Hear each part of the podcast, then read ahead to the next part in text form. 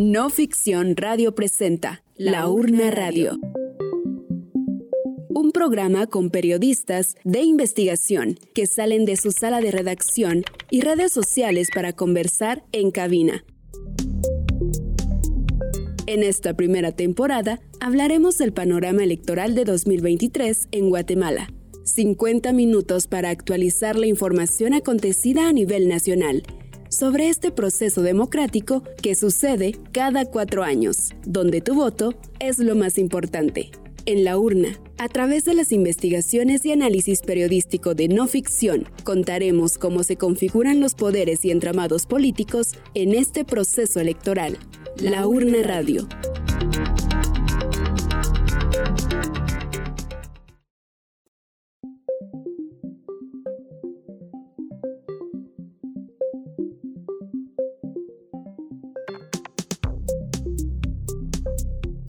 Hola, ¿qué tal? ¿Cómo están? De nuevo nos encontramos en este espacio sonoro a través de las frecuencias radiales. Quien les acompaña es Amanda Chiquito en controles y conducción del programa.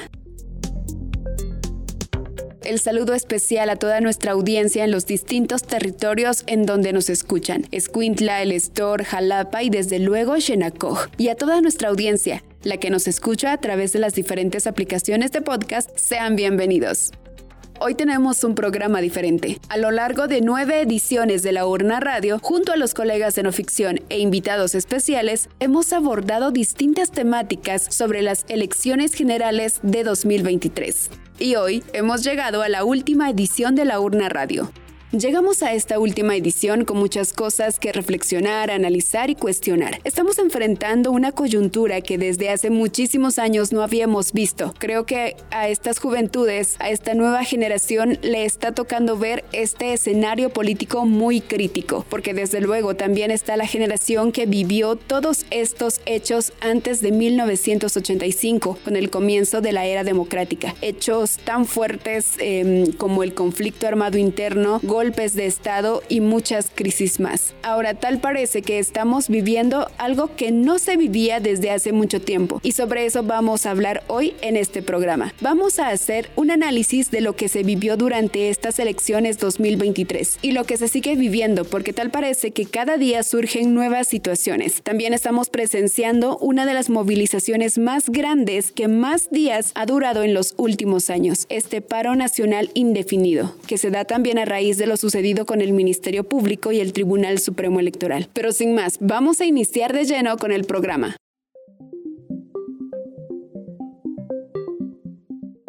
Desde la sala de redacción a cabina, llega nuestro equipo de periodistas de no ficción, que han estado en varias coberturas electorales, alcaldes, diputados, presidente y vicepresidente. Cada cargo es parte del escenario electoral que queremos contarte. A través de la narrativa, la investigación y los datos, presentamos nuestro análisis electoral.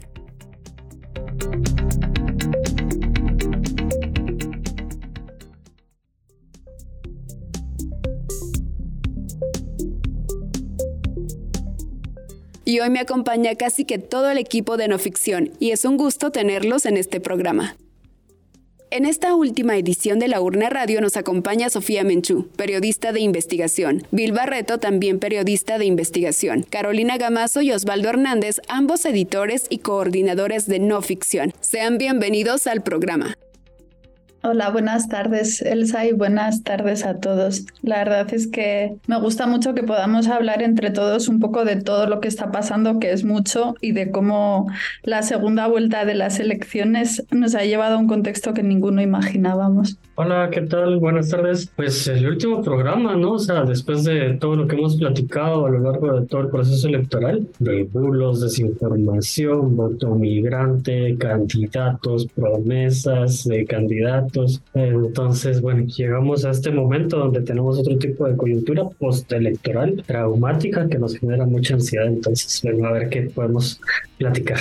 Gracias, Osvaldo. Bill, bienvenido. Hola, mucho gusto. Sí, eh, pues va a ser algo bastante interesante. Puedo discutir algunos de los aspectos que nos ha dejado esta coyuntura electoral y creo que vamos a abordar bastantes temas en esta, en esta ocasión. Hola Elsa, hola compañeros y compañeras. Pues yo la verdad estoy muy contenta de llegar a este último programa por un lado porque es un proyecto que fue bastante interesante e importante de para no ficción y cubrirlo durante esta coyuntura electoral. Eh, también considero que fue algo como, al menos para mí, una experiencia eh, bonita, enriquecedora de alguna manera, a pesar de todo el caos y de todas las cosas que, que cubrimos día a día, como no ficción, como medio y como proyecto de un medio y que se ha trabajado con este equipo, pues a mí la verdad que de alguna manera me, me gusta y, y ha sido para mí algo no sé, algo importante y, y, una bonita experiencia haber trabajado en este proyecto de la urna. A lo largo de ocho programas estuvimos dialogando con parte de los periodistas de no ficción sobre el panorama electoral, los partidos y candidatos inscritos, conflictividad durante las elecciones, participación de las mujeres en los comicios, planes de trabajo y promesas, voto en el extranjero, desinformación y la segunda vuelta. Y en este programa número 9 haremos un repaso y análisis de los principales hechos sucedidos durante este proceso electoral que nos ha llevado hasta este escenario actual, una disputa entre actores que se niegan a ceder el poder al partido ganador y se ha generado un mayor desgaste institucional, social y hasta económico, se podría decir. Una vez más, bienvenidas y bienvenidos colegas. Creo que es importante para iniciar con este espacio retroceder a inicios de este año, cuando comenzaron con la cobertura y el especial de elecciones de la urna. ¿Alguno de ustedes se imaginó esta coyuntura? Realmente para nada me imaginaba esta coyuntura, para nada imaginaba que Bernardo Arevalo pudiera ganar las elecciones. Creo que en enero, cuando arrancó la carrera electoral, parecía que Suri Ríos iba a ser la ganadora. Ella tenía como todo el apoyo del status quo y recuerdo cuando estábamos trabajando en los círculos de poder eh, que Sofía fue la que hizo el de Suri Ríos, que veíamos a todas las personas que la rodeaban y decíamos, Dios mío, va a ganar ella y va a ser terrible. Entonces, pues de ninguna de las maneras yo hubiera imaginado que, que ganara Bernardo Arevalo y que sucediera lo que está pasando ahora. Pues yo estoy de acuerdo con Carol con lo que ella dice. Yo creo que al inicio de la cobertura nos estábamos guiando mucho eh, por las encuestas, las acostumbradas encuestas que hacen Prodatos eh, y otras encuestadoras como Sid Gallup y creo que se veía como alguien que probablemente iba a ser la que ganaba, era Suri Ríos justamente. Se hablaba de una segunda vuelta entre ella y Sandra Torres. Conforme fue pasando los meses, iba como cambiando los actores de quién probablemente podían pasar a primera vuelta. Incluso recordemos que hasta estuvo este señor Carlos Pineda, ¿verdad? Como candidato y que también de repente en una de las, en, en algunas de las encuestas él puntió en primer lugar y de repente se veía como un probable ganador en esta, en estas elecciones. Creo que fueron unas elecciones eh, llenas de muchas sorpresas y yo creo que no solo para nosotros como periodistas, sino que incluso para los mismos políticos a quienes se les salió de las manos lo que ellos creían que tenían era el escenario ya prácticamente nombrado de quién iba a ser el, el próximo presidente o presidenta. Sin embargo, pues el resultado de los electores creo que fue lo que hizo la diferencia en, este proceso, ¿verdad? Y, creo que nos dimos cuenta mucho sobre eso, ¿no? Sobre cómo lo que creíamos de las encuestas al final no se dio y también cómo surgieron actores nuevos, como el caso de Carlos Pineda en este proceso electoral. Sí, en este sentido, creo que algo que es importante resaltar es que ya en el anterior proceso electoral en 2019 nos apuntaba a una gran incidencia de las resoluciones judiciales en el mismo resultado de, de las elecciones, con la separación o, la, o con la marginación de algunos candidatos eh, para estos comicios. Y claro, eh, para 2023 eh, lo que encontramos es que esta situación se agudiza, se intensifica y vemos una mayor intervención. Y de alguna manera esto tiene un efecto directo sobre los resultados. Por ejemplo, tener fuera a candidaturas como las del MLP eh, o las de Podemos, o ya en una última instancia, cuando prácticamente se estaban acercando ya a la primera ronda, la de la candidatura de Carlos Pineda con Prosperidad Ciudadana. Entonces vemos ahí un ejemplo de cómo eh, se agudizó la intervención de las instancias judiciales, de las instituciones de justicia en el mismo proceso electoral. Y creo que eso es algo que aunque yo esperaba que pudiera pasar, nunca imaginé que fuera en tal magnitud de lo que encontramos en este año. Nosotros cuando, pues desde periodismo tratamos de hacer prospectivas así desde incluso el año pasado y lo que nosotros veíamos en estas elecciones era un poco, eh, se, eh, se habría un reacomodo en función de todo lo que había sucedido en años anteriores respecto a la salida de la CICIG, eh, los casos judicializados y lo que nosotros preveíamos era que iba a ser como que estas elecciones marcaban algo importante que era la cooptación total del sistema en busca de impunidad y así es como empezamos a verlo desde enero. Y se va perfilando un poco con algunas acciones como la eliminación de candidatos, pero eso es lo que yo esperaba, ¿no? O sea, eh, haciendo un poco el repaso, era que mm, todos los políticos que iban a concursar eran porque estaban validados por el sistema porque iban a procurar impunidad, iban a procurar que no fueran investigados y pues se dio una gran sorpresa en el sentido de que llegó un, partido que no se, no se visoraba en las encuestas, ¿no? Pero eso mismo articula mucho en función de lo que estamos viviendo en este momento, ¿no? Procurar impunidad sigue vigente incluso después de la primera, primera vuelta electoral y después de la segunda vuelta y el caos que estamos viviendo gracias al, al Ministerio Público y sí, o sea, el pacto de corruptos es real. Entonces eso sería la, la consideración. A diferencia de procesos y elecciones anteriores, ¿qué tienen en particular estos comicios? Pues estas elecciones, eh, siento yo que la judicialización de las, de las elecciones sí se estaba marcada en años, en años anteriores, pero no se había visto tan que, que fuera tan evidente esta persecución, ¿no? Eliminación de Telma Cabrera del partido de MLP, eliminación de Roberto Arzú de Podemos y pues lo que han comentado eh, aquí los colegas, ¿no? También de, de, este Carlos Pineda, que era que básicamente no habíamos visto que se procurara ese, ese efecto de, de, neutralizar desde muy temprano las candidaturas para ver de qué manera se acoplaban estas piezas. Y lo que se tenía era como que eh, un diseño de cómo se querían las elecciones, qué candidatos tenían que llegar, cómo se iba a imprimir la papeleta y de alguna manera trataron de utilizar una noción democrática de, de dejar participar, pero bajo ciertas condiciones. Eso yo creo yo que, que diferenció bastante en comparación a otras elecciones, donde sí hemos visto eh, anulaciones de candidaturas, pero eran muy específicas, no tan sistemáticas como en este 2023.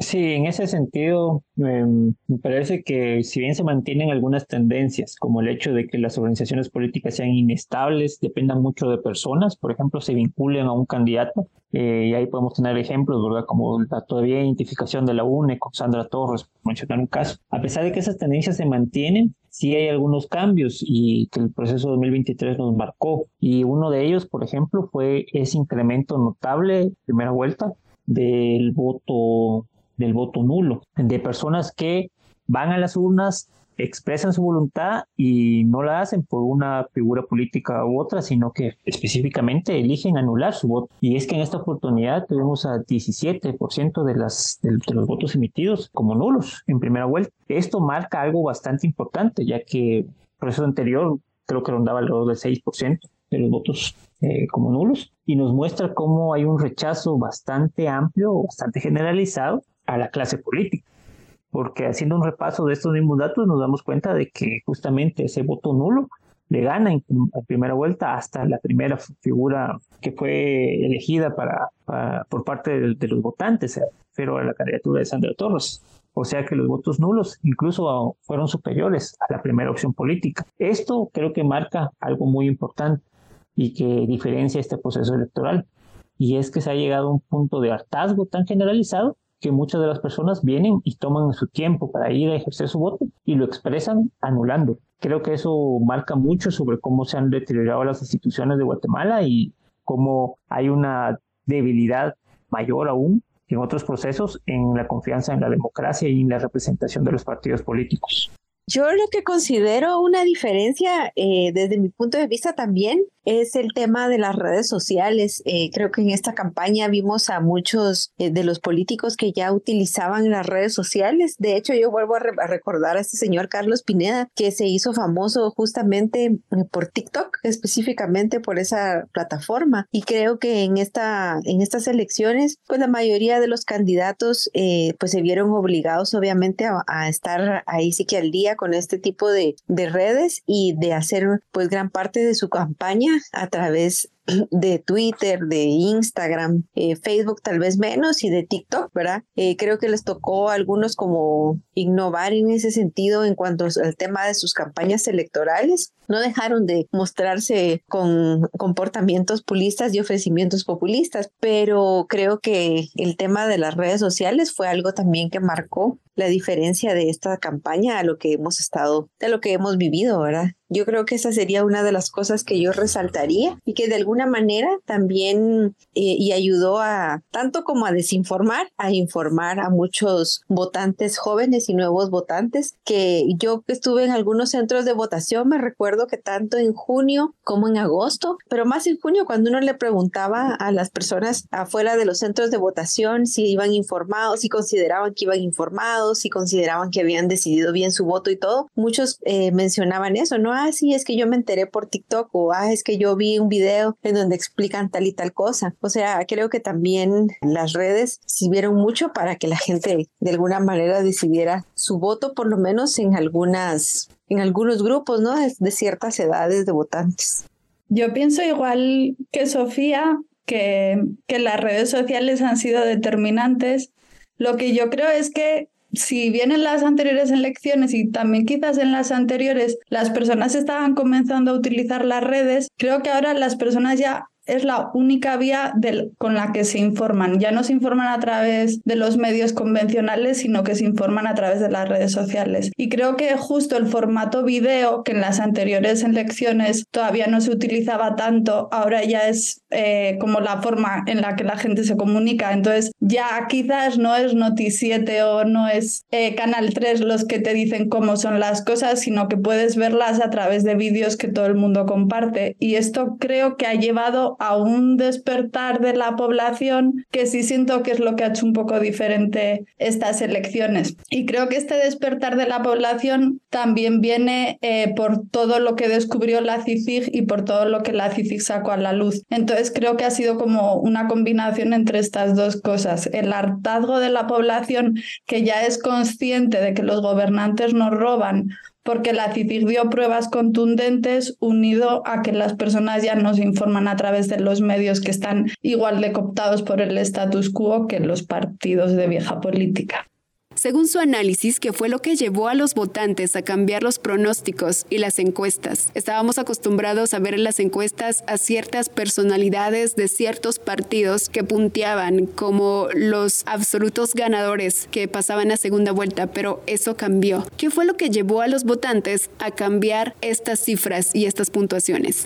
Lo que decían Carol, los Valdivil, ese hartazgo de la gente de, de tener, eh, digamos, mandatarios corruptos, eh, eso de que veníamos de un proceso de depuración en contra de los corruptos con CICIG, luego la caída del exfiscal Juan Francisco Sandoval de la FESI. Yo siento que estas cosas, esa persecución a jueces, a fiscales, que de alguna manera ha indignado a la gente, tal vez no solo eso, sino que pues seguir al final en este subdesarrollo en el que vivimos, pero eh, todo esta, este clima político, toda esta, ese tipo de persecución y estos retrocesos democráticos, yo creo que son cosas que la gente, como con Jimmy Morales, o sea, creo que la gente ya trae eso desde hace rato. Y en el tema de Jimmy Morales, pues él fue el antivoto, la gente no quería votar por alguien que fuera del mismo sistema. Lo único es de que se eligió mal, nunca se esperó que él fuera como resultó siendo en su gobierno. Y con Jean Matei, de alguna manera, él también fue un voto así, él fue una especie de antivoto, a pesar de que él pues era parte de esos políticos tradicionales, pero la gente no quería a Sandra, ¿verdad? Entonces yo creo que también en esta ocasión volvió a ganar lo mismo. De alguna manera creo que la intención de los votantes ha sido la misma en las últimas tres elecciones, contando esta. Es simple y sencillamente que en las dos anteriores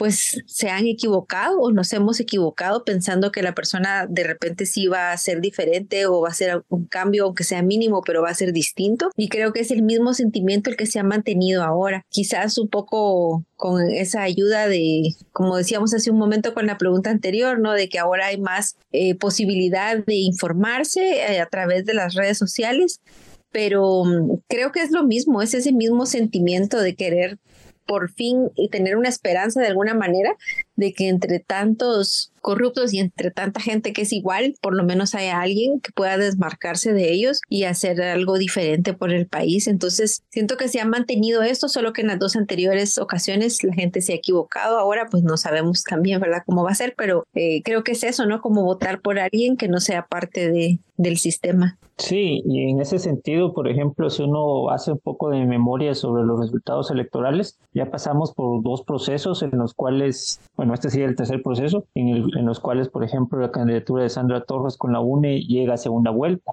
¿Y qué nos muestran los datos de primera vuelta? Que este fue su peor desempeño, que obtuvo menos votos que en las anteriores dos elecciones en primera vuelta. ¿Y qué encontramos a partir de estos, de estos datos? Creo yo que si bien es cierto que todavía las maquinarias electorales, la forma de captar los votos en diferentes partes del país sigue funcionando o sigue alcanzando para conseguir un, pase a segunda vuelta, sigue sin ser determinante para ganar la elección presidencial. Eso por una parte. Y ahí viene o entra este aspecto que mencionaba ya Sofía de ese voto disconforme de la población que es básicamente elegir a aquello que se considera en determinado momento que representa eh, una fuerza externa a, esta, este sistema. Y en esta ocasión creo que esa es una de las razones por las cuales se llega a segunda vuelta a la naturaleza el movimiento Sevilla y finalmente gana las elecciones. Por otro lado, no hay que olvidar que todavía en las elecciones hacia el Congreso de la República y en las alcaldías hay una cierta constancia, o sea, permanecido un voto eh, un tanto alineado a figuras tradicionales. Entonces hay que matizarlo y darse cuenta de que sí, si bien en uno de los poderes del Estado se está tratando de lanzar este voto antisistema en otros aspectos, en otros segmentos del Estado, como sería en el legislativo o en los poderes locales de las alcaldías, sí hay una cierta continuidad. Entonces vemos que todavía es muy pronto como para pensar que realmente hay una sensación generalizada de cambio en todos los aspectos. Ahí además influyen otros aspectos, otras variables, pero creo que hay que tenerlo siempre en cuenta, de que hay otras expresiones del voto que nos han llevado, por ejemplo, a tener un Congreso de la República o próximo Congreso que no va a diferenciarse mucho de lo que obtuvimos en esta legislatura. Sí, yo creo que el, el voto esta vez estuvo también, si vemos como la estructura también que utilizó el partido oficial, ¿no? Porque vemos también el éxito de resultados en el Congreso y también en la, a nivel de alcaldías. Eso hay que tomarlo en cuenta, pero creo que fue bastante condicionado y alineado para buscar un voto en el interior que mm, estuviera de alguna manera cooptado, ¿no? Pero al mismo tiempo se dio esta especie de válvula de escape que se reflejó dentro de la eh, boleta de la presidencia, donde pues básicamente como que fue bastante espontáneo, pero era como esa válvula de escape al sistema. Y lo que sucede también que, que yo considero fue como los desaciertos de varios candidatos a días de la elección de la primera vuelta. Eh, muchos de los candidatos tenían su maquinaria bien afinada y que estaba funcionando electoralmente, pero eh, realmente algunos de los candidatos que se veían como tercero, incluso segundos lugares en las encuestas, eh, fueron causando cierta noción de desgaste a nivel electoral con algunos comentarios o con algunos apoyos que se insinuaron. Y eso configuró mucho del voto también el día el día del 25 de junio que era como enfrentarse a la papeleta pero este acaba de decir algo. Entonces un factor coyuntural también que afectó y que como fue una eh, lo que yo veía era como que era una voz eh, silenciosa donde todos eh, este sabían que querían votar por alguien pero no lo querían decir. O sea se contagió de alguna manera esa cuestión de votar por Semilla y Bernardo Arevalo. Era algo que, que, que, configuró mucho estas elecciones y bueno, por ejemplo, en ciencia política hay una cuestión que se llama la espiral del silencio, ¿no? Que es como eh, te da vergüenza decir abiertamente por quién quieres votar o, algún deseo que tengas, porque puede desvirtuarte o decirte o criticarte, ¿no? De que sos este eh, progresista o que incluso aquí en Guatemala cómo funciona, ¿no? Que sos comunista, ¿no? Entonces guardan silencio, pero al momento de decidir realmente es donde emiten realmente esa decisión y eso se reflejó, creo yo, bastante en, el, en el voto. Bueno, y en primer lugar quería hablar de algo que no hemos mencionado ninguno, pero es si nos creemos los resultados de esas encuestas, porque todos los factores que han mencionado los compañeros son ciertos, pero al mismo tiempo es bastante extraño que pusieran a Suri Ríos en primer lugar cuando luego creo que quedó como sexta o séptima, o que Bernardo Arevalo apareciera ya cuando Carlos Pineda ya no estaba en la contienda, Bernardo Arevalo lo pusieron en séptimo lugar y luego ganó las elecciones.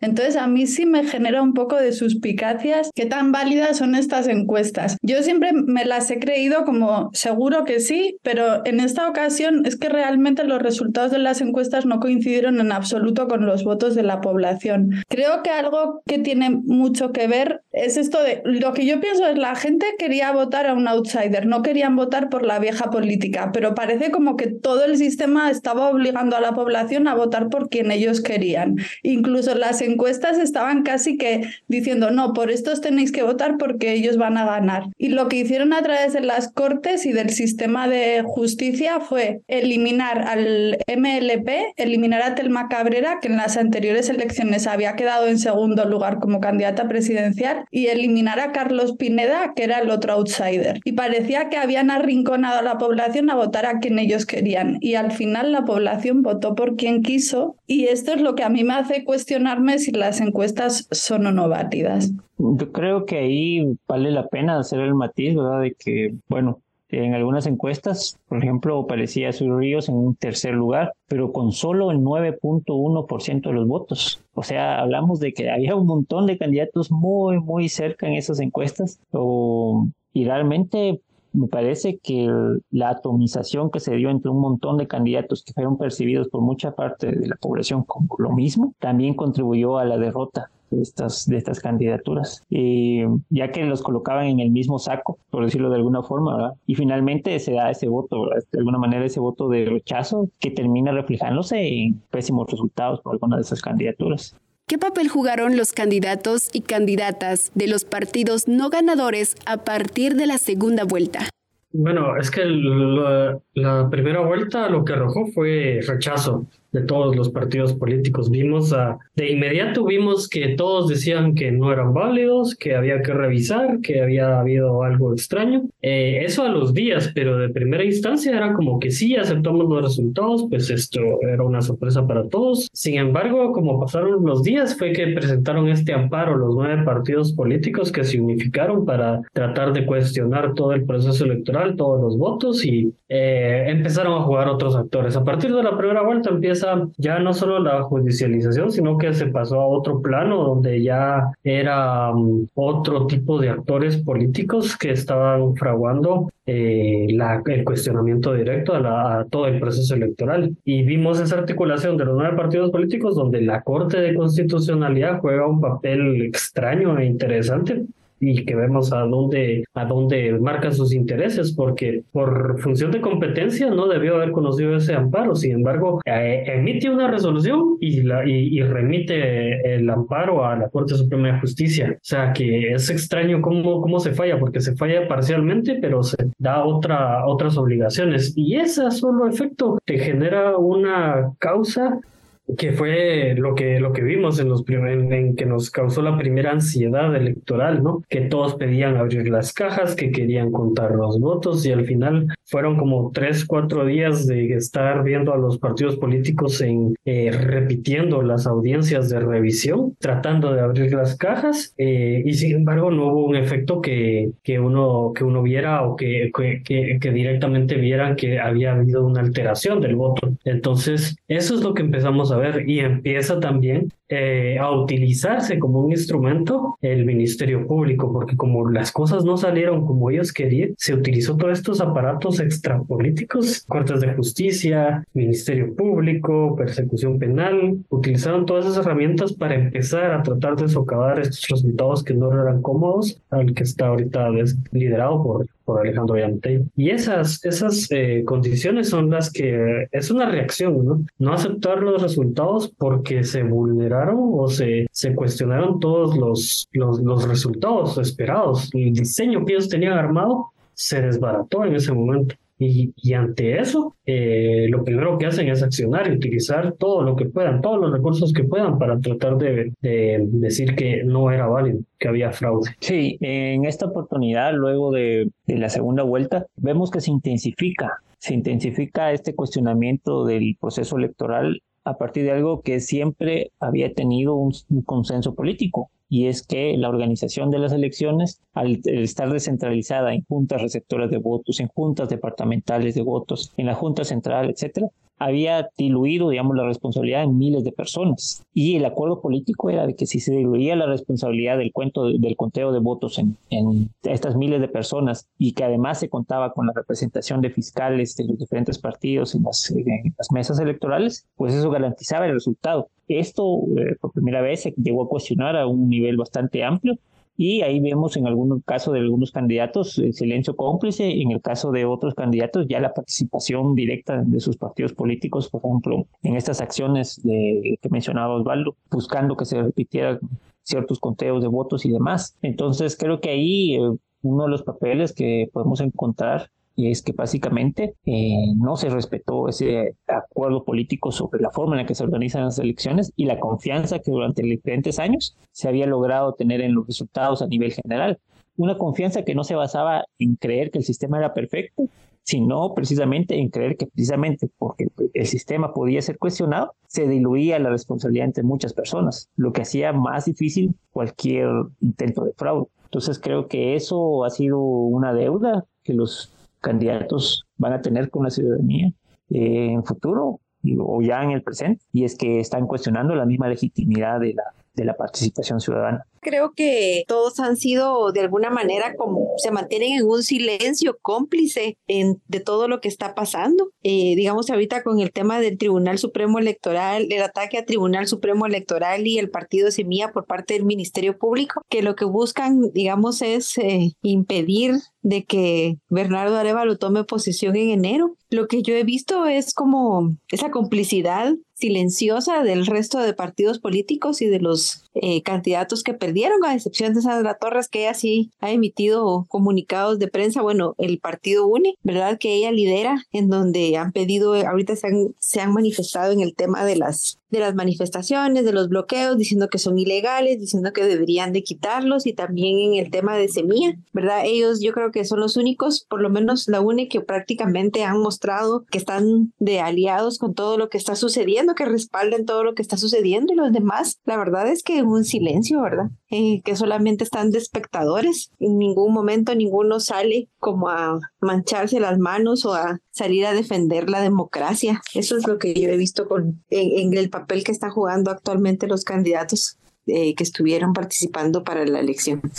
Yo creo, por aportar algo más sobre lo que han dicho mis compañeros, que creo que lo han explicado todo muy bien, que el problema es que estos candidatos representan a partidos que están en el Congreso y van a continuar en el Congreso. Entonces, como que todos estos partidos que fueron, que están siendo cómplices de este golpe de Estado tácito, o bien por este silencio cómplice, o bien a través de acciones activas, como presentar el amparo, del que luego se valió el Ministerio Público para hacer este reconteo engorroso de votos, son los mismos que van a estar durante los próximos cuatro años haciendo la vida imposible a Semilla en el Congreso, o quizás ni siquiera a Semilla, sino a los diputados independientes que fueron electos por Semilla. Y siento que estos mismos partidos lo que están haciendo es ir en contra de la democracia de Guatemala. Entonces, pues ahora mismo está por ver qué va a suceder.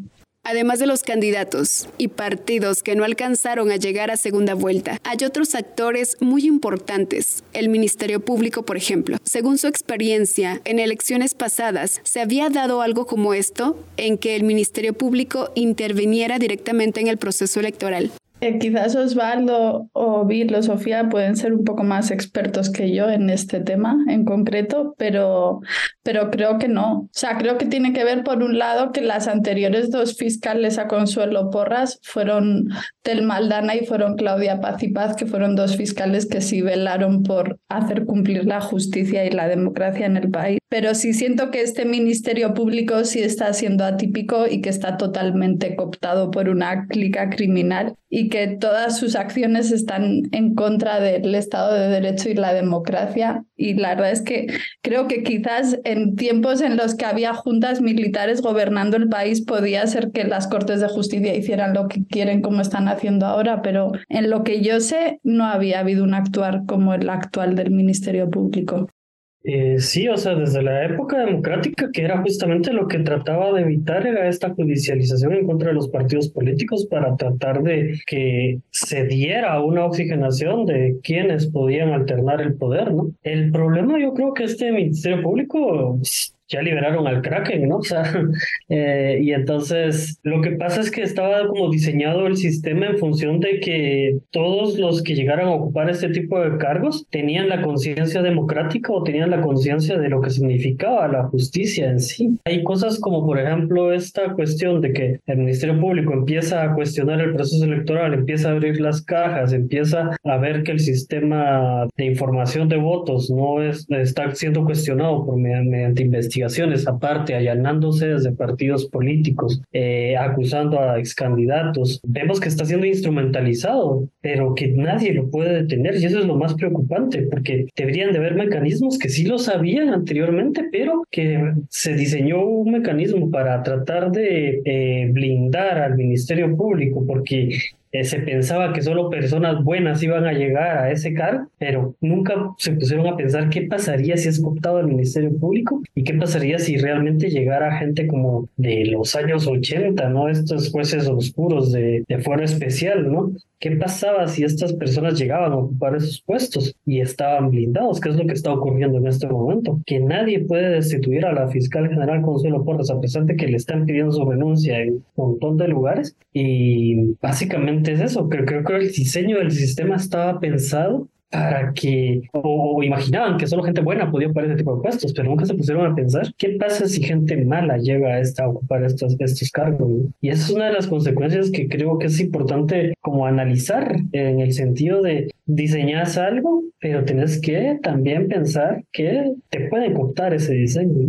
Y eso es lo que hemos, hemos visto como consecuencia. Y el Ministerio Público eh, se extralimitó junto con el juez Freddy, séptimo Freddy Orellana. Es uno de los actores que están, que, que, empezaron a cuestionar el sistema. Ya hay mucho dinero corriendo de por medio, ¿no? O sea, se, se nota mucho. Y es en función de proteger la impunidad, que es lo que decía yo al principio, ¿no? Estas elecciones eran para procurar la impunidad. Y eso es lo que siguen haciendo, pero como perdieron en las elecciones, están utilizando otros, otros mecanismos como el Ministerio Público. Sí, en ese sentido, creo que el Ministerio Público actual sí rompe cualquier precedente en cuanto a su forma de intervenir en el proceso electoral. O sea, ya en anteriores procesos, obviamente, hay una fiscalía específica para este tipo de hechos, que es la Fiscalía de Delitos Electorales, que tiene que velar por hacer este tipo de investigaciones antes del proceso electoral, ya incluso durante el proceso electoral si hay violaciones a normas propiamente del, del proceso. Y posteriormente si, si se dan casos de esta naturaleza y darle seguimiento.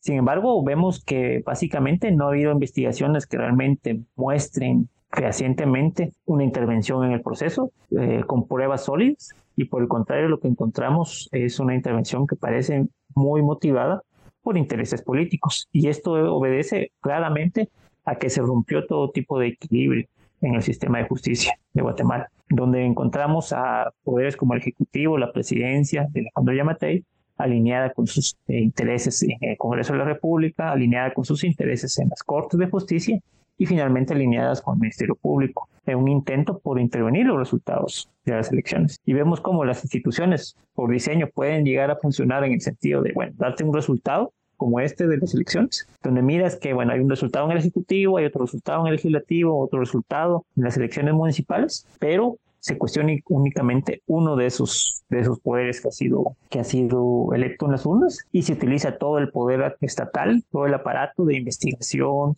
de recursos y demás para intentar eh, socavar esos resultados. Por eso creo que lo que vemos es totalmente sin precedentes en este Ministerio Público. Pues yo solo quisiera agregar el hecho de que no es que a la fiscal general no se le pueda parar o no tenga nadie que la pueda frenar. Lo que pasa es que no quieren, ¿verdad? Yo más diría que, que no la quieren parar. Ella es, como bien dicen, el instrumento, ¿no? Que, que, que tienen ahorita para intentar eh, evitar que el presidente electo tome posesión. Yo lo que consideraría más que todo es de que, como siempre se menciona, ¿no? El, como se les dice el pacto de corruptos o la política tradicional, no quieren regresar, no quieren volver a vivir un 2015, no quieren volver a tener otra época en la que vayan a ser perseguidos por sus actos de corrupción. Ellos ya se dieron cuenta que hasta dónde puede llegar, puede alcanzar empresarios, incluso eh, de los más reconocidos del país. Y entonces eh, es como ellos no quieren regresar a eso y no quieren de nuevo, digamos, ese tipo de que se les persiga por las cosas anómalas que ellos hacen. Entonces creo que por eso se armaron y se organizaron para poder cooptar las cortes y todas las entidades de gobierno necesarias. Y creo que mm, la fiscal general era como, o sea, en este momento es una de las armas que tienen a su servicio y que pueden controlar considero de que no es solo Jean o sea, él es el que está ahorita de turno y por eso podría ser como parte del representante de toda esta alianza, ¿verdad? Por ser el gobernante de turno, pero también creo que hay eh, empresarios conservadores que no quisieron a la CICIG y que no les gustó, digamos, que se les señalara de, de los actos incorrectos que estaban cometiendo, de las anomalías que estaban cometiendo. Entonces hay una lucha, ¿verdad? Entre prácticamente eso, ¿no? Es de nuevo las élites, de nuevo los políticos que no quieren que los toquen y por eso mismo utilizan a la fiscal general en este caso y el fiscal Curruchiche para que ellos sean los que se encarguen de mantener el sistema como a ellos les favorece y como ellos lo quieren. Entonces, eso sería lo único que yo diría, que no es que no la, que nadie la pueda parar, claro que la pueden parar, pero nadie quiere. O sea, al final ella actúa por la conveniencia de ella misma y la conveniencia de todas estas actores que forman esa alianza, pues que en Guate se conoce como pacto de corruptos, pero yo creo que es eso. Eh, no recuerdo yo tampoco que haya el Ministerio Público haya sido instrumentalizado de la manera en la que está haciendo ahora, ¿verdad? Y a pesar de que hay muchas ilegalidades y de un montón de argumentos y de explicaciones y de todo lo que se quiera, ellos tienen un solo objetivo, que es seguir manteniendo el control, no permitir que nadie otra vez ajeno a sus intereses vuelva a amenazarlos y por lo tanto van a luchar hasta las últimas consecuencias violando todas las leyes que, se, que puedan violar con tal de, de mantener ellos siempre el control, el control del país, ¿verdad? y que tenemos de aquí al 14 de enero para ver de qué más son capaces, yo creo que es porque no la quieren dejar que se detenga, ¿verdad? O sea, yo no me creo ese cuento así como que ella sale, por ejemplo, pidiendo antejuicio en contra del, del exministro de Gobernación y en contra de Jean Matei por las manifestaciones. Es solo que Jean Matei tiene un doble discurso. O sea, cuando presenta a Búcaro en la OEA dicen una cosa, cuando él sale en sus cadenas dice otra, pero al final actúa de otra. O sea, considero que al final él está ahí, ¿no? Eh, en esa coalición, en esa alianza con la fiscal y es el arma más poderosa que han tenido y la señora todavía le quedan bastantes años todavía por seguir al frente del MP, ¿verdad? Yo no la veo renunciando y creo que todos los que están alrededor de ella dándole apoyo tampoco piensan como sacrificarla, digamos, y entregarla. Eso es lo que yo considero, bueno. Ahora que nos encontramos en una coyuntura postelectoral bastante difícil, hay todo un entramado institucional y legal alrededor de la toma de posesión del siguiente gobierno. ¿Cuáles son los escenarios que se visualizan?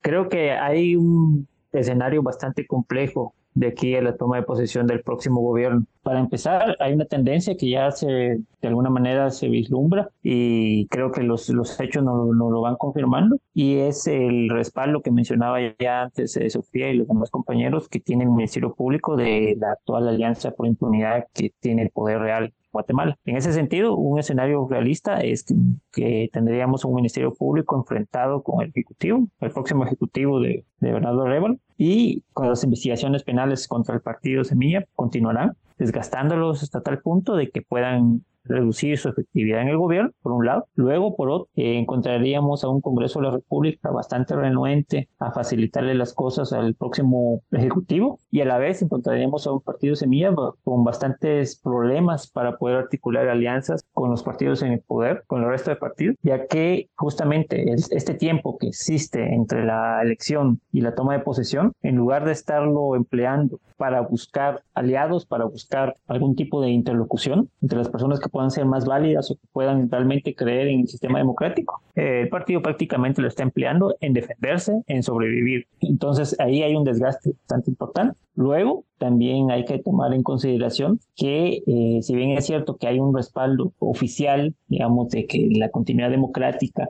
del país debe darse por parte del sector privado, por ejemplo, en el CACIF o en las diferentes cámaras, a pesar de que existe ese respaldo oficial a este sistema, también ese respaldo se basa en que continúen, digamos, de alguna manera las mismas instituciones de justicia que hasta el momento han mostrado ser inoperantes. Entonces, si esperamos que sean esas mismas instituciones de justicia las que resuelvan la crisis, creo que lo más probable es que la crisis continúe y pueda agudizarse, e incluso tener algún tipo de contradicciones internas. Eso por un lado. Y por el otro, finalmente, si el próximo año se se cumplen, digamos, con los preceptos democráticos, con los principios democráticos del país, se da posesión a Ronaldo Arevalo, toma posesión las nuevas autoridades eh, de poder y demás, igual, incluso en esa situación, van a enfrentar el enorme reto de poder gestionar un Estado que ha estado a lo largo de los años diseñado más para la captación de fondos, para el robo, para la captación de recursos, que para funcionar para la ciudadanía. Entonces el gran reto, el enorme reto,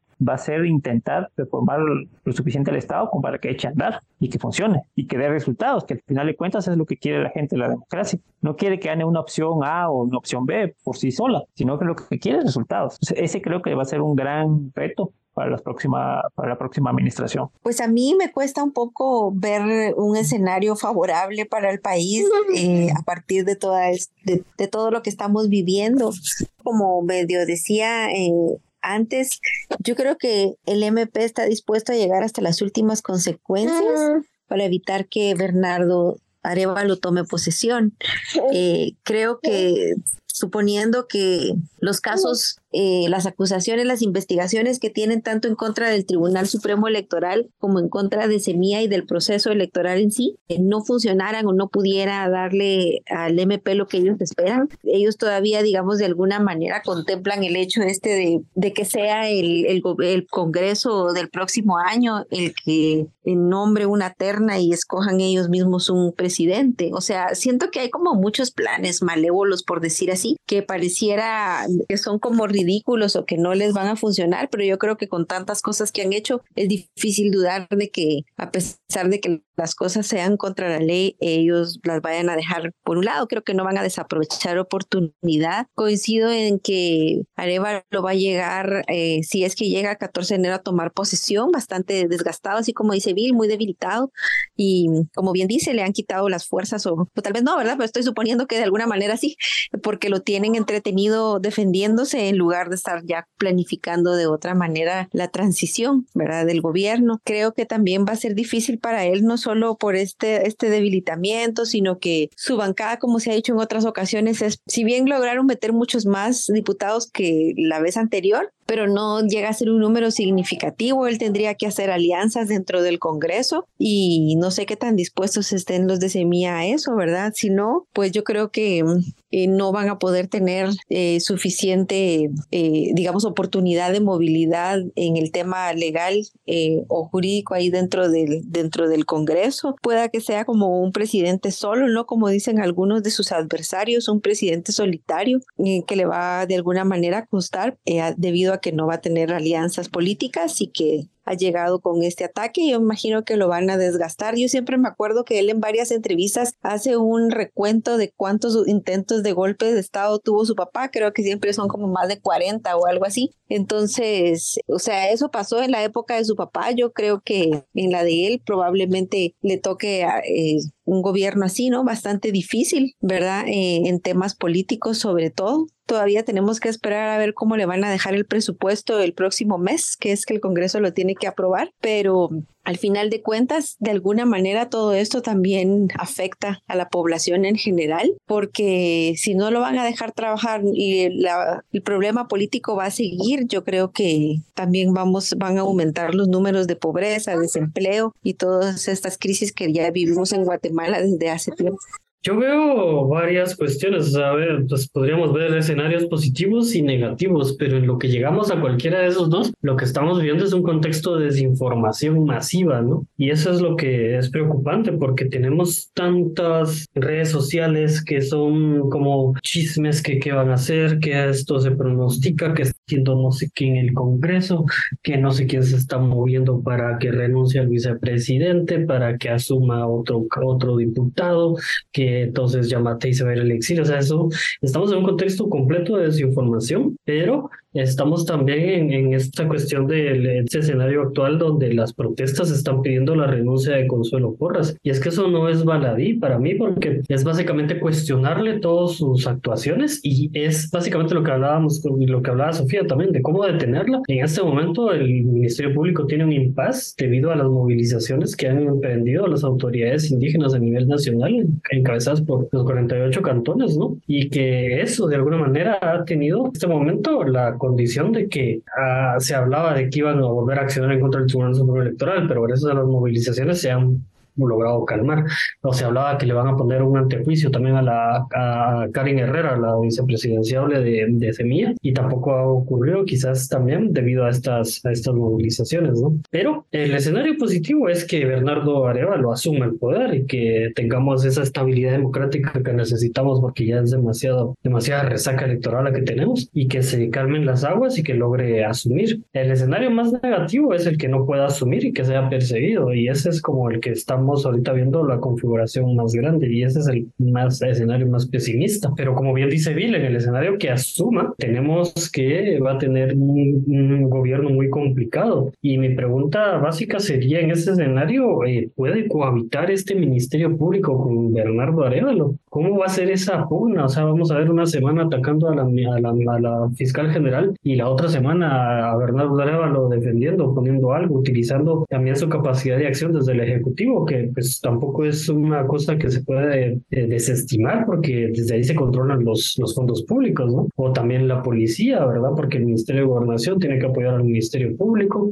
Entonces, eso va a ser una, una de las condicionantes para ver la, la, la capacidad de acción, pero va a ser en cualquier caso, ya sea en el positivo y en el negativo, pues se complica. O sea, son condiciones básicas que, establecen si somos o no democráticos, pero en ambos casos se complican. Y pero yo creo que hay un papel fundamental también en ambos escenarios que va a ser el respaldo ciudadano. Que en el negativo vamos a ver una, vamos a ver a la gente que, que se va a indignar demasiado, ¿no? Si no lo dejan asumir, no solo, no solo a nivel nacional y las movilizaciones y las, y las protestas de parte también de los 48 cantones que podrían articular mucho más masa crítica, sino también de la comunidad internacional, que creo que va a ser un condicionante, porque si no se logra la alternabilidad, va a venir sanciones y ahí sí vamos a ver la reacción de la, del empresariado, que siempre está ausente, ¿no? O sea, está allí como una cosa muy pesada, muy que te recae en todo esto, pero eh, tratan de, de validar los resultados, pero al mismo tiempo validan la persecución penal. Entonces, no vemos esa claridad de, de parte de ellos. Y ese va a ser uno de los actores, si en el plano negativo sancionan, entonces creo que podrían recapacitar. Y en el plano positivo, pues es ese también el, condicionamiento de cómo la ciudadanía puede apoyar al gobierno también, si es que lo deja,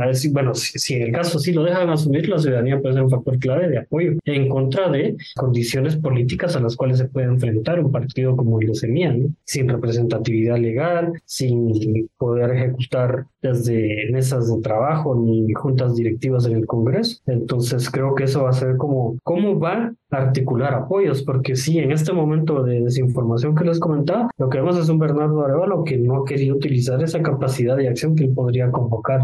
Sí, yo siento que Guatemala es bastante impronostica, impronosticable y desde ese desde ese lugar se me hace como un poco difícil trazar escenarios. Yo lo que creo es que estos tres meses que quedan hasta el 14 de enero son totalmente claves. Yo sí siento que, o sea, siendo súper positiva, pero sí creo que puede darse un escenario en el que renuncie Consuelo Porras o no sé si renuncie, pero que de alguna forma esa mujer salga del Ministerio Público. Porque en el caso contrario, como ellos no están actuando conforme a la ley ni conforme a derecho, van a hacer lo imposible porque Bernardo Arevalo no asuma el poder. Entonces siento que el escenario más positivo sería que esta señora ya se vaya y todo avance, no sé ya cómo sería. Y el escenario más negativo es pensando en lo que ha dicho Sofía de Alejandro Yamatei, miente y dice en cada momento lo que la población quiere escuchar. El escenario más negativo para mí es que Alejandro Yamatei se vaya a quedar de presidente interino, que no, vayan a dejar asumir a Bernardo Arevalo y que este señor Alejandro Yamatei se vaya quedando poco a poco como dictador. Y creo que esto es lo más peligroso que puede pasar para Guatemala. Tenemos, menos mal, organizaciones indígenas ancestrales que son conscientes de a lo que se está enfrentando el país y están movilizando a la población porque si no llega a ser por los 48 cantones o por las autoridades de Sololá, no hubiera sucedido todo este levantamiento social que está sucediendo en este momento. Entonces creo que ellos nos están avisando de podemos entrar en momentos muy oscuros y hay que hacer algo. Siento que Estados Unidos siempre tiene un papel, ahora mismo no sabemos muy bien qué es lo que están haciendo, pero yo también creo que Estados Unidos van a poner de su parte todo lo posible para que Consuelo Porras deje de ser la fiscal general de Guatemala mala. Yo realmente no sé qué va a pasar. A mí me cuesta imaginar todavía en este momento a Bernardo Arevalo asumiendo el, el poder el 14 de enero. Ojalá así sea, pero creo que estos tres meses todavía van a ser demasiado convulsos. ¿Qué lecciones le puede dejar a la ciudadanía, a los medios, a los periodistas, a los partidos políticos estas elecciones 2023? Pues yo lo que veo es que quizás una de las lecciones es como qué tipo de democracia tenemos, porque no, no la tenemos consolidada. Creo que es uno de los aprendizajes que hay que reflexionar porque no logramos llegar a esa consolidación, ¿no? No logramos este, asegurarnos esa alternancia. Pareciera que estamos siempre en retroceso, en retroceso, en retroceso y tenemos que ver la manera de cómo encontrar esos mecanismos que se han intentado, ¿no? Se han reformado la ley electoral de partidos políticos, se ha intentado varios mecanismos para tratar de que por fin logremos tener esta condición que sea como se pueda, eh, la ciudadanía tenga voz y voto y pueda decir quién quiere eh, que asuma el poder en Guatemala. Sin embargo, por los contextos históricos de Guatemala, pareciera que eso ha sido demasiado complicado y de las lecciones que podemos aprender es esa, ¿no? Tomar nota de por qué no estamos logrando esa consolidación democrática que a la que todo país aspira, ¿no? Entonces ese sería como, como tratar de entenderlo y estas elecciones dan muchos ejemplos para darle sentido a esta, a esta reflexión, cuestionamiento que podríamos también intentar traducirla para que la ciudadanía normal la entienda, ¿no? También. Me parece que en esta oportunidad, en este proceso electoral, la ciudadanía ha tomado mayor conciencia sobre cómo el sistema democrático depende de no únicamente la emisión del voto o del sufragio, sino también de la existencia de instituciones que puedan defender a esos mismos, a esos mismos votos. Y una muestra de eso es el paro nacional, donde vemos que una parte de la población se ha dado cuenta de que es necesario realmente eh, movilizarse hacia la defensa de su derecho a elegir. Y creo que eso es una lección bastante interesante, bastante importante que nos deja este proceso, porque si bien es cierto, se descartaron candidatos, que hubo cuestionamientos sobre la legalidad de muchas acciones y demás, finalmente entre las opciones en las que se, entre las que se votó, para bien o para mal, representan la voluntad de las personas. Y por eso es que encontramos diferentes expresiones de, de los ciudadanos en estos momentos defendiendo esos resultados. Y creo que esa es una lección importante. Muestra que sí hay interés en, algunos sectores, sectores bastante amplios, por esas instituciones y también muestra las enormes deficiencias que tiene todavía nuestro sistema. Em, bueno, para mí, yo siento que una de las lecciones es el tema de mm, lo que decía Bill, las manifestaciones. Yo creo que a mí me generó esperanza cuando tuvimos la primera semana de bloqueos. Eh, creo que me, me contagiaron de mucha esperanza y, digamos hasta uno le daban ganas, ¿no? De formar parte de esas manifestaciones y de esas protestas y me gustó mucho ver, digamos, esa unidad de alguna manera de algunos grupos sociales que se unieron, para redundancia, con eh, las protestas que iniciaron los líderes de 48 cantones y de otras alcaldías indígenas. Sin embargo, a la siguiente semana me dio, eh, digamos, mucha frustración de ver que, mm, digamos, no fue lo la suficientemente cantidad de guatemaltecos los que se han sumado a esa protesta y ver esa, de alguna manera, indiferencia de muchos que, digamos, se quejan o se, quejaban y se siguen quejando de los bloqueos, se quejan de que no tenían, de, un momento a otro paramos este, con, con racionamiento de alimentos y todas esas como penas, ¿no? De las de las comodidades que uno de alguna manera tiene. O sea, toda esa parte a mí la verdad sí me, me generó como mucha frustración el ver de que la gente no se suma y no, se, y no entiende, digo yo, o no quieren entender, o lo entienden pero les da igual, el hecho de, de lo útil que es realmente las protestas sociales y de lo útil que es, digamos, hacer valer por lo menos o, o, gritar, ¿no? En las calles y, y decir lo que uno rechaza y lo que uno considera que está mal. Entonces yo creo que el hecho de ver a esta Guatemala de alguna manera dividida, algunas por indiferencia y la otra que es la que está luchando por querer generar un cambio, por mínimo que sea, pero todavía con una esperanza, siento que es una de las cosas que, que más eh, quedan en mí en todo este proceso electoral, ¿verdad? Que me da de alguna manera esa tristeza de ver cómo ha bajado la cantidad de bloqueos en, en, las carreteras. Y esa, no no sé, es como esa tristeza y frustración de ver que muchos guatemaltecos no se dejan llevar por la desinformación y por los discursos de polarización y de odio que el mismo gobierno eh, se encarga de difundir, ¿verdad? A través de su propio canal y de otras eh, cuentas anónimas de Twitter. Creo que Guatemala de alguna manera está como está y sufre lo que sufre porque sus ciudadanos no son completamente responsables eh, de salir y, y defender, digamos, nuestros derechos. Eso es lo que yo me quedaría del proceso electoral.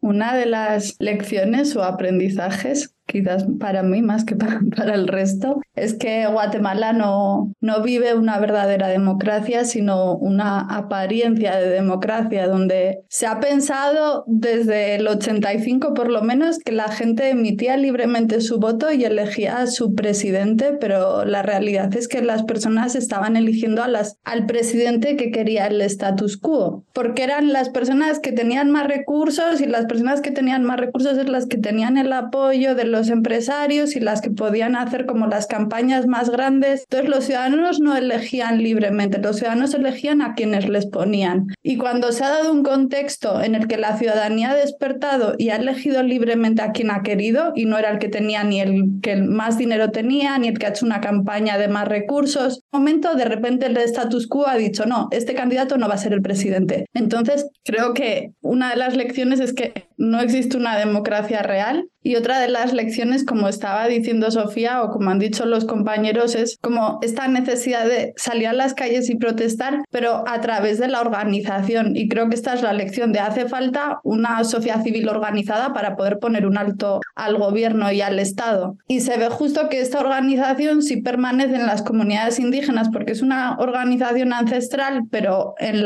en las ciudades no existe tal organización. Y yo creo que eso es lo que está haciendo que este paro nacional baje de intensidad, que la gente llega a los lugares a protestar, pero es que no hay, no hay quien les esté organizando. Entonces, así es un poco difícil. Entonces yo siento que estas serían, bueno, y una tercera lección eh, para ser eh, optimista es la esperanza, porque realmente desde el 44 no llegaba un candidato realmente socialdemócrata y ahora de momento las personas han votado por alguien que sí lo es. Entonces yo sí creo que hay una esperanza en que Guatemala sí puede cambiar, que su ciudadanía ha despertado, pero que de momento el Estado está cooptado por criminales que la están poniendo difíciles. Y si el pueblo no se organiza y el pueblo no despierta, van a seguir estas estructuras criminales perpetuándose por años y años y años. Muchísimas gracias compañeras y compañeros de no ficción por dejarle estas valiosas reflexiones a la audiencia, a esa audiencia que nos escucha en las diferentes comunidades y que también nos está escuchando en las diferentes plataformas. Hacer ese repaso, ese recorrido por lo más importante o por lo más trascendental de estas elecciones 2023, algunos aprendizajes y reflexiones que nos dejan, cómo estas elecciones 2023 han roto con lo que comúnmente conocíamos como las elecciones pasadas, ¿no? Cómo se diferencian estas de las otras y cómo se han ido configurando para que tengamos estos resultados hoy en día. Muchísimas gracias por haber compartido este espacio y pues bueno, vamos a cerrar ahora con este programa en su edición número 9, agradeciendo a todas y todos quienes nos siguieron en las diferentes ediciones con las diferentes temáticas. Esperamos que hayamos podido aportar algo en la discusión, algo en el debate público sobre lo que fueron estas elecciones. Así que adelante compañeros, tienen el espacio para poderse despedir de nuestra audiencia. Bueno, para empezar, eh, agradezco a la audiencia su tiempo, ya que toman momentos de su vida para pensar, reflexionar sobre las diferentes cosas del acontecer nacional y los invito a seguir cuestionando la información que reciben con ese espíritu crítico que creo que es bastante importante para formar a ciudadanos y ciudadanas. Y bueno, les agradezco su tiempo. No sé, o sea, me hubiera gustado terminar los programas con una certeza de asegurar las elecciones y saber cómo estamos, ¿no? Pero estamos todavía en este impasse y que realmente te, te, te produces ciertas ansiedades y así como que estar viendo todo el día ahí qué está pasando, qué van a accionar, que cada día uno se levanta así como, bueno, ¿y ahora qué, qué van a hacer, no? ¿Qué, qué bando va a ganar? Eh, había que darle un punto de cierre a este momento que estamos todavía en la, incertidumbre, hacer énfasis un poco en ello, pero también reflexionar un poco de todo lo que hemos ido hablando, ¿no? De, de las elecciones, desde que hubo caciques, cómo funcionaban, cómo es que han habido todos estos impedimentos, incluso los empates que han habido en, elecciones bien extrañas que comentamos en este tipo de programas, que ahí pueden creo que buscarlo en los, en la, en los podcasts que tenemos, ¿no? Este, la violencia electoral, todo esto que nos ha configurado como, como un país, eh, como bien decía Carolina, ¿no? Aparentemente democrático, que nos ofrecen promesas, pero nadie, nadie las cumple y nadie quiere asumir las responsabilidades y estamos a merced de cómo el status quo se opera. Entonces, creo que estas reflexiones son las que hemos estado comentando alrededor de nueve programas y pues espero que, que ayude a fomentar un poco de, de ciudadanía crítica. Pues muchas gracias a, todas las personas que nos escuchan, a las que nos escuchan desde diferentes municipios de Guatemala. Eh, realmente estas elecciones han sido, pues para nosotros como periodistas, muy estresantes. Hemos tenido que trabajar un montón, pero esperamos desde No Ficción haber producido contenido informativo que les esté ayudando a entender un poco mejor Guatemala eh, les animo siempre a informarse a través de fuentes verídicas. Una de ellas somos nosotros, no ficción. Y, pues también quiero animar a todas las personas a no perder la esperanza. Creo que la esperanza es lo más importante y lo único que tenemos los seres humanos. Que las cosas pueden ir mejor y desde ahí creo que pensando que las cosas pueden ir mejor es como podemos realmente accionar para que las cosas vayan mejor. Y yo sí tengo la esperanza de que Consuelo Porras va a renunciar o se la van a echar de alguna manera y que Bernardo Arevalo va a asumir como presidente y que va a empezar una nueva primavera. Bueno, pues yo agradecer también a toda la audiencia, a No Ficción por el espacio. Pues para mí fue bastante enriquecedor también en los podcasts en los que compartí, en los programas de radio que compartí, porque al final de cuentas es eh, uno va aprendiendo al escuchar también a los colegas comentar sobre estos temas de coyuntura. Espero que mm, estos programas que se han grabado y que se hicieron con, con bastante esfuerzo, pues puedan servir para que la población pueda estar informadas, si tienen dudas, si quieren repasar un poco sobre todo lo que ha sido este proceso electoral, pues ojalá puedan tener ahí los archivos a la mano para escuchar de nuevo alguno de los programas. Eh, disfruté cada vez que me invitaban a hacer uno de estos, como siempre me los disfruté y me gustaron mucho. Entonces espero que la gente también al escucharlos pues les sirva no solo de información, sino que para ir formando su propio análisis de lo que está pasando en Guatemala. Y gracias por el espacio. Y de mi parte, solo me queda agradecer a la audiencia por estas nueve ediciones en la que nos escucharon. Fue un gusto acompañarles en controles, conducción y producción de este programa. Nos escucharemos en una próxima temporada de No Ficción Radio. No Ficción Radio presentó La Urna Radio como parte de nuestro proyecto periodístico que busca informar de manera amena e independiente sobre el proceso electoral 2023. Te esperamos en nuestra próxima emisión, No, Ficción Radio. Búscanos también en redes sociales, Facebook, Instagram, Twitter y TikTok como arroba no ficción GT.